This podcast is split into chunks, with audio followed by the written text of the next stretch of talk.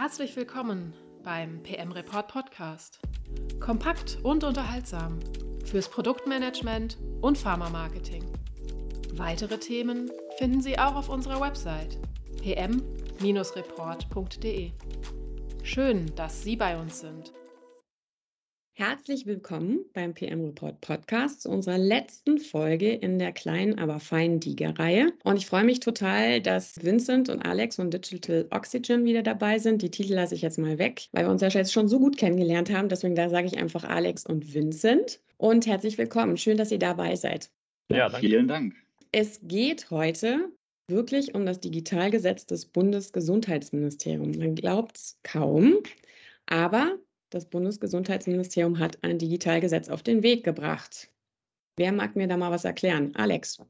Ja, sehr gerne, äh, Hanna. Ich sehe das erstmal als eine vielversprechende Chance. Es ist das erste Mal seit vier Jahren, dass im größeren Stil an dem Thema DIGA und auch im gesamten Digitalisierungsthema für unser Gesundheitswesen weiter gebaut wird, dass da Verbesserungen eingeführt werden sollen. Wir haben ja schon in einer früheren Folge dieser Serie über Kritikpunkte gesprochen. Da gab es von allen Seiten im Gesundheitswesen, also wirklich von allen Seiten, viele Kritikpunkte und Verbesserungsvorschläge, was man denn anders machen könnte oder auch noch mhm. ausweiten könnte, umbauen könnte. Das, was wir jetzt sehen, ist eine Fortschreibung der Gesetze, die aus der spanischen Ära kommen, also dem digitalen Versorgungsgesetz, womit die DIGAs eingeführt wurden, dem digitalen Versorgungsmodernisierungsgesetz, die Pflege, die VPMG, womit die DIPAs auch eingeführt wurden. Anfang des Jahres wurde die Digitalstrategie veröffentlicht, in der sich eben auch viele von diesen ja, Gedankenanregungspunkten aus der Branche auch niedergeschlagen haben, mit für die Digas nur wenig konkreten Inhalten. Aber umso okay. konkreter wurde es dann jetzt, je näher wir dem Gesetzgebungsverfahren kommen, mit den ersten Veröffentlichungen des Gesetzesentwurfs, hat man tatsächlich überraschend gesehen, dass da auch sehr viel für die DIGA drin ist, für die DIGA-Hersteller, mehr als ursprünglich erwartet auf Basis von der Digitalstrategie und dass ja, der Gesetzgeber und das BMG, die hier maßgeblich am Anfang mitgeschrieben haben, ja, einen sehr klaren Blick auf die Branche und auf die aktuelle Situation haben. Oha. Was bringt das dann den DIGA? Also, Vincent? Es gibt einige Änderungen bei den DIGAs, mhm. die da bevorstehen, gerade wenn wir uns das Digitalisierungsgesetz, also das DIG, anschauen. Es gibt ja noch ein zweites Gesetz, was gerade auf dem Weg ist, das Gesundheitsdatennutzungsgesetz, GDNG. Da sind aber nicht so viele Punkte für die DIGAs jetzt selbst dabei. Werfen wir mal einen Blick auf das DigiG. Da passiert nämlich einiges. Es gibt mhm. Änderungen, die werden von der DiGA-Herstellerseite positiv gesehen, aber es gibt auch welche, die werden weniger positiv gesehen. Aus unserer Sicht überwiegen aber die positiven Aspekte für den DiGA-Markt. Wie Alex schon gesagt hat, man merkt, der Gesetzgeber hat sich viel gedacht. Yay. Und so von den ja, knapp über den Daumen gepeilt insgesamt 20 DiGA-relevanten Änderungen sind aus unserer Sicht ähm, der Großteil, also rund zwei Drittel positiv äh, für die Herstellerseite. Und das Wichtigste da vorweg, ich glaube, Alex hat es gerade schon mal angedeutet, das Gesetz zeigt auf jeden Fall, dass die Bundesregierung die stärker noch im Versorgungsalltag etablieren will. Und das zeigt sich vor allem an einer Maßnahme, äh, nämlich soll die Risikoklasse 2b jetzt auch der DIGA-Zugang ermöglicht werden. Bisher konnten ja nur die DIGAs mit den niedrigen Risikoklassen 1 und 2a gelistet werden und das Ganze soll jetzt erweitert werden. Und ja, das ist besonders bemerkenswert, wenn man sich mal die Begründung im Kabinettsentwurf dazu durchliest. Dort steht nämlich, dass die Risikoklasse 2b die Aufnahme neue Versorgungskonzepte auch ermöglichen soll. Vor allem solche, bei denen die HCPs eben auch stärker involviert sind. Konkret ist da die Sprache von umfassenden Telemonitoring-Konzepten. Das war ja auch immer so bislang ein großer Kritikpunkt bei mhm. den DIGAs, dass die Ärztinnen und Ärzte da oftmals außen vor gelassen sind, beziehungsweise nicht so stark in die DIGA-Therapie eingebunden sind. Und das lag bislang aber einfach an den strengen Vorgaben, beziehungsweise an der strengen Auslegung der Vorgabe, dass menschliche Interaktion bei einem DIGA-Konzept eigentlich kaum möglich war. Das soll sich nun eben ändern und da glauben wir auf jeden Fall, dass das nochmal einen Boost für den DIGA-Markt bedeutet, dass sich dadurch auch einfach nochmal ganz neue Möglichkeiten ergeben. Okay. Genau, vielleicht noch so ein paar andere positive Punkte. Das ist ja nicht das Positiv einzige. ist immer gut. Genau. Es sollen jetzt auch DIGAs für Schwangerschaften möglich werden, also DIGAs, die mhm. Schwangerschaftskomplikationen adressieren. Und die DMPs, also die Chronika-Programme, sollen digitalisiert werden. Unter anderem eben auch mit DIGAS. Und da ist jetzt eben der erste Vorschlag, mit den Typ 1 und 2 Diabetes DMPs zu starten. Mhm. Wie gesagt, es gibt aber nicht nur Positives, vielleicht auch ein paar Kritikpunkte von den DIGA-Herstellern, die anstehen. Es soll zum Beispiel eine 14-tägige Probezeit für DIGAs eingeführt werden. Sprich, wenn ein Patient oder Patientin äh, innerhalb der ersten 14 Tage der DIGA-Nutzung sagt, dass die DIGA-Nutzung dauerhaft jetzt nicht mehr gewollt ist, der Hersteller keine Erstattung de facto. Und das wird natürlich wow. von Herstellerseite sehr stark kritisiert, mhm. was auch verständlich ist, weil sowas gibt es an ja, keiner anderen Stelle im Gesundheitswesen. Ich meine, man muss sich das mal vielleicht mal vorstellen, was das für Pharma bedeuten würde. Da gibt es einen Patient, der, der bekommt ein Medikament verschrieben, fängt an, das zu nehmen und nach ein paar Tagen sagt er, hm, ich habe den Eindruck, das bringt mir nichts, geht zur Apotheke zurück, gibt die halb angebrochene Packung zurück und der Hersteller bekommt dann keine Erstattung. Also wirkt jetzt auf Pharma bezogen total absurd, aber de facto mhm. ist es halt das, was gerade für die Digas eingeführt werden soll. Okay, und was hat das dann für Konsequenzen für die Giga-Hersteller? Das hört sich nämlich schon nach einem krassen Einschnitt an. Ja, natürlich. Da wird gerade auch noch viel diskutiert. Die DIGA-Hersteller versuchen natürlich, da auch noch Einfluss zu nehmen äh, auf den Gesetzentwurf. Es erzeugt natürlich auch einfach äh, viel Unsicherheit. Mhm. Und ein zweiter Punkt, wo auch noch gerade viel diskutiert wird, der negativ gesehen wird, ist die Einführung ja, sogenannter erfolgsabhängiger Preisbestandteile, die geplant ist. Das bedeutet ganz konkret, äh, dass mindestens 20 Prozent des Vergütungsbetrags, der zwischen den Krankenkassen und DIGA-Herstellern verhandelt wird, erfolgsabhängig sein soll. Das heißt, mhm. die Hersteller sollen da jetzt äh, KPIs messen, wie zum Beispiel Adherenz oder Nutzerzufriedenheit. Und basierend darauf, je nachdem, was dabei rauskommt, soll dann eben der Erstattungsbetrag variieren. Hier ist wirklich das Bemerkenswerte, das ist eines der wenigen Themen, wo sich die Hersteller und Krankenkassen einig sind. Beide halten das nämlich nicht für sinnvoll, einfach weil es deutlich mehr Aufwand bedeutet und auch einfach Unsicherheit zeugt. Zum mhm. Beispiel müssten hier auch nochmal alle bisherigen äh, Preisverhandlungen nochmal neu stattfinden, um eben diesen flexiblen Preisbestandteil neu zu verhandeln. Wow, das ist ja mal was, dass Krankenkassen und Hersteller, die Hersteller einer Meinung sind. Wow. Ja. Das bedeutet was. Okay. Das hört sich wirklich nach Neuerungen an. Aber wann greifen denn die neuen Regelungen? Alex, weißt du das?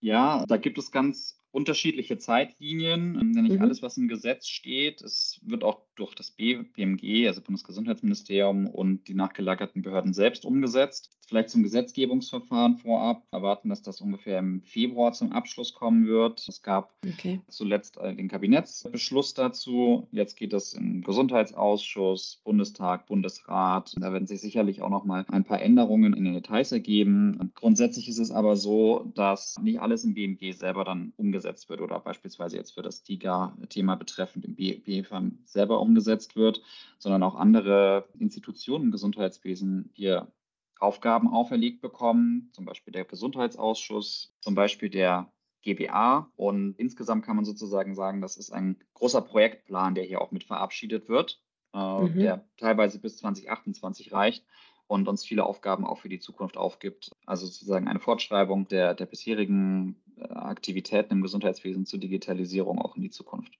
Mhm. Ja, das ist so meine nächste Frage. Ne? So, wenn man jetzt diese Regelung hat und dann den Markt, der ja ziemlich neu ist, der Liga-Markt, das habe ich ja von euch gelernt, erst seit drei Jahren, das muss man sich mal vorstellen. Habe ich auch nicht immer so vor Augen gehabt. Und wie wird sich dann da der Liga-Markt überhaupt so entwickeln anhand von diesen Regelungen und diesen Einschnitten? Also ich denke, er wird bunter und größer. Hm, bunter und größer. Genau, ja, was heißt bunter? Bunter beispielsweise, wir werden mehr Indikationen sehen, die abgedeckt mhm. werden. Beispielsweise dadurch, dass jetzt ja, das Schwangerschaftsthema, was Vincent angesprochen hatte, abgedeckt wird.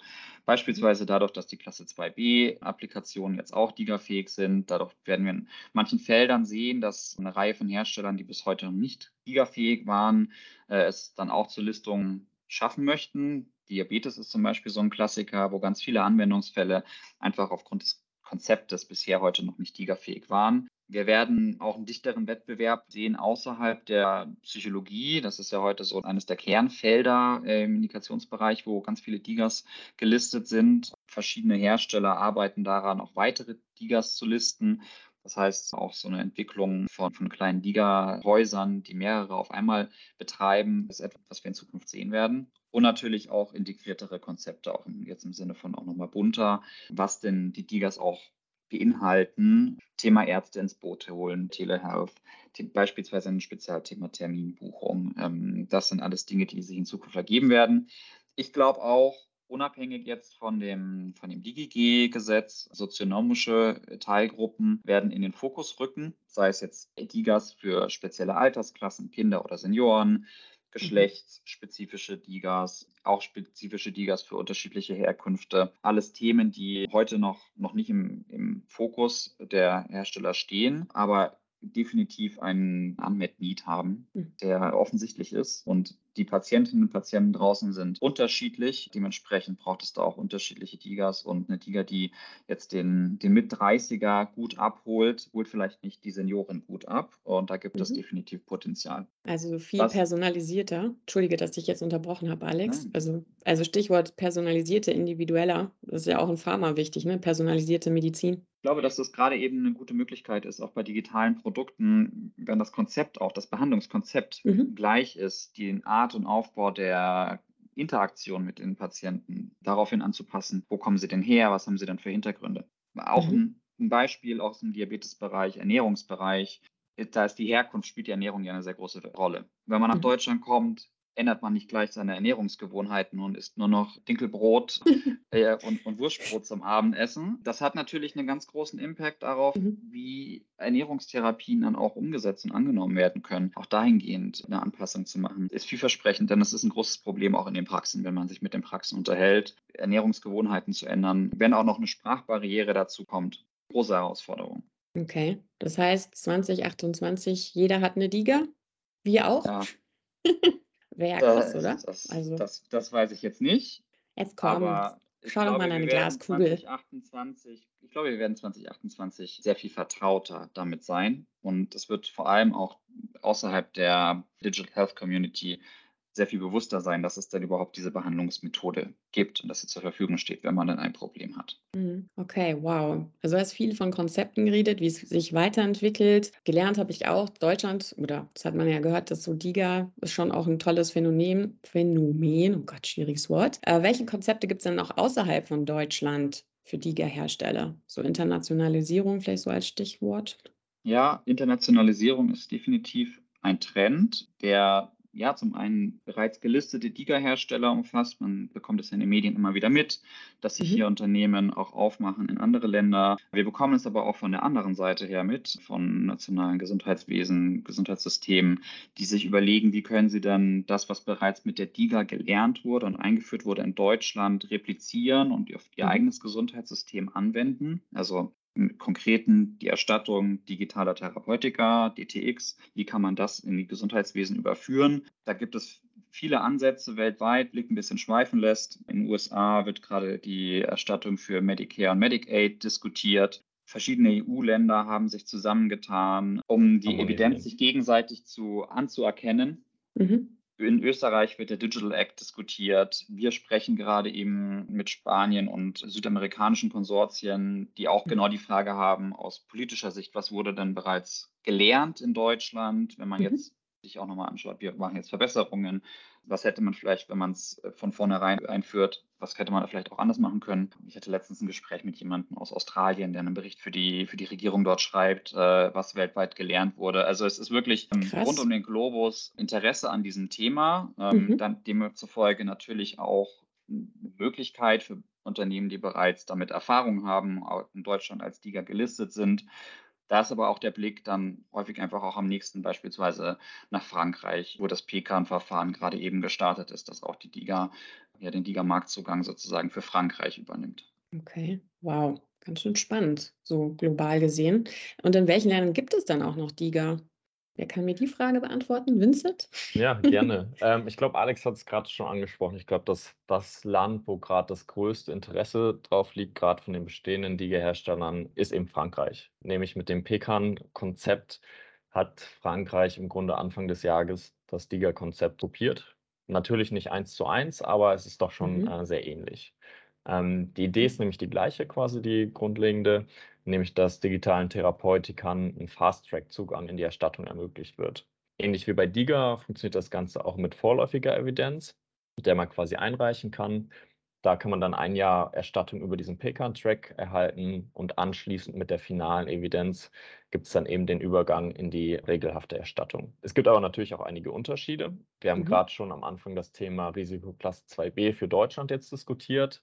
Frankreich ist da einen anderen Weg gegangen und lässt da von vornherein alle Risikoklassen zu für Pecan, also auch 2b und 3. In dem Zusammenhang muss man auch sagen, der Fokus von Pecan liegt auch jetzt von Anfang an deutlich stärker auf Telemonitoring. Da ist Frankreich einfach schon ja, weiter als Deutschland, das Telemonitoring schon stärker implementiert. Deshalb war das da von Anfang an auch ein großes Fokusthema und nicht nur DTX, wie es bislang in Deutschland der Fall war.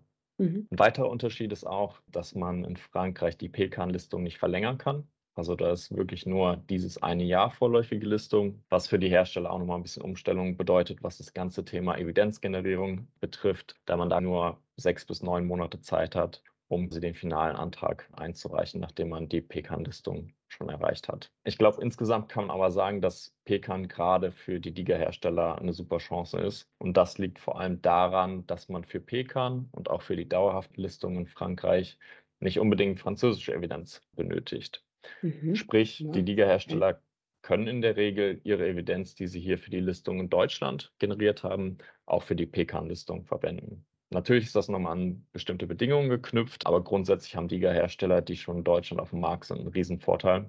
Mhm. Und da wissen wir auch von einigen, die jetzt schon in Startlöchern stehen und ihren Pelikan-Antrag gerade vorbereiten. Und ich glaube, wie Alex schon gesagt hat, in anderen Ländern in Europa tut sich ja viel. Andere Länder werden nachziehen, allen voran Österreich. Und ich glaube, da stehen uns auch weiterhin spannende Entwicklungen im Digital Health Markt bevor. Ja, wow. Das heißt, eigentlich ist, man kann ja sagen, dass die DIGA-Hersteller so ein bisschen schon aus den Kinderschuhen entwachsen sind, so wenn ich so euch zuhöre. Genau, da ist natürlich auch die Idee, das Ganze in Europa langfristig zu harmonisieren. Äh, mhm. Sprich, dass die Evidenz, die in Deutschland generiert wird, auch in Frankreich oder eben in anderen EU-Ländern äh, anerkannt wird und dass man da einheitliche Regelungen hat. Da wird schon dran gearbeitet. Noch sind wir nicht so weit, aber ich glaube, da sind wir auf einem ganz guten Weg. Okay. Du hast positiv geguckt, Vincent. Alex hat ein bisschen skeptischer geguckt, als ich das mit den Kinderschuhen gesagt habe. Warum? Ich glaube, es ist gar nicht skeptisch gemeint. Okay. Die Hersteller sind gekommen, um zu bleiben. Mhm. Manche sind erfolgreicher als andere. Das sieht man. Das mhm. beispielsweise auch beim Blick in die Verordnungszahlen sieht man das. Aber der, der, der nächste Schritt wird das natürlich interessant, wie sich das Ganze in den nächsten Jahren entwickelt. Auch mit Blick in andere Länder. Da ist, glaube ich, gerade eben sehr viel in Bewegung und das wird sicherlich eine spannende Zeit. Wow. Okay. Vielen Dank, Alex. Vielen Dank, Vincent. Ich habe auf jeden Fall super viel gelernt. Ich finde das Thema spannend, fand ich schon immer. Also, und es bleibt spannend, so wie ich euch höre. Und ich glaube, da kann man auch in Zukunft viel darüber reden. Ich bin gespannt, wenn dann wirklich die HCPs auch wirklich mit im Boot sind, was denen Erfahrungen sind. Ich hoffe, auch Sie haben was mitgenommen. Ich auf jeden Fall. Nochmals eben danke an euch beide und an Thorsten von Digital Oxygen. Und ja, bis zum nächsten Mal. Tschüss. Vielen Dank. Danke, ciao.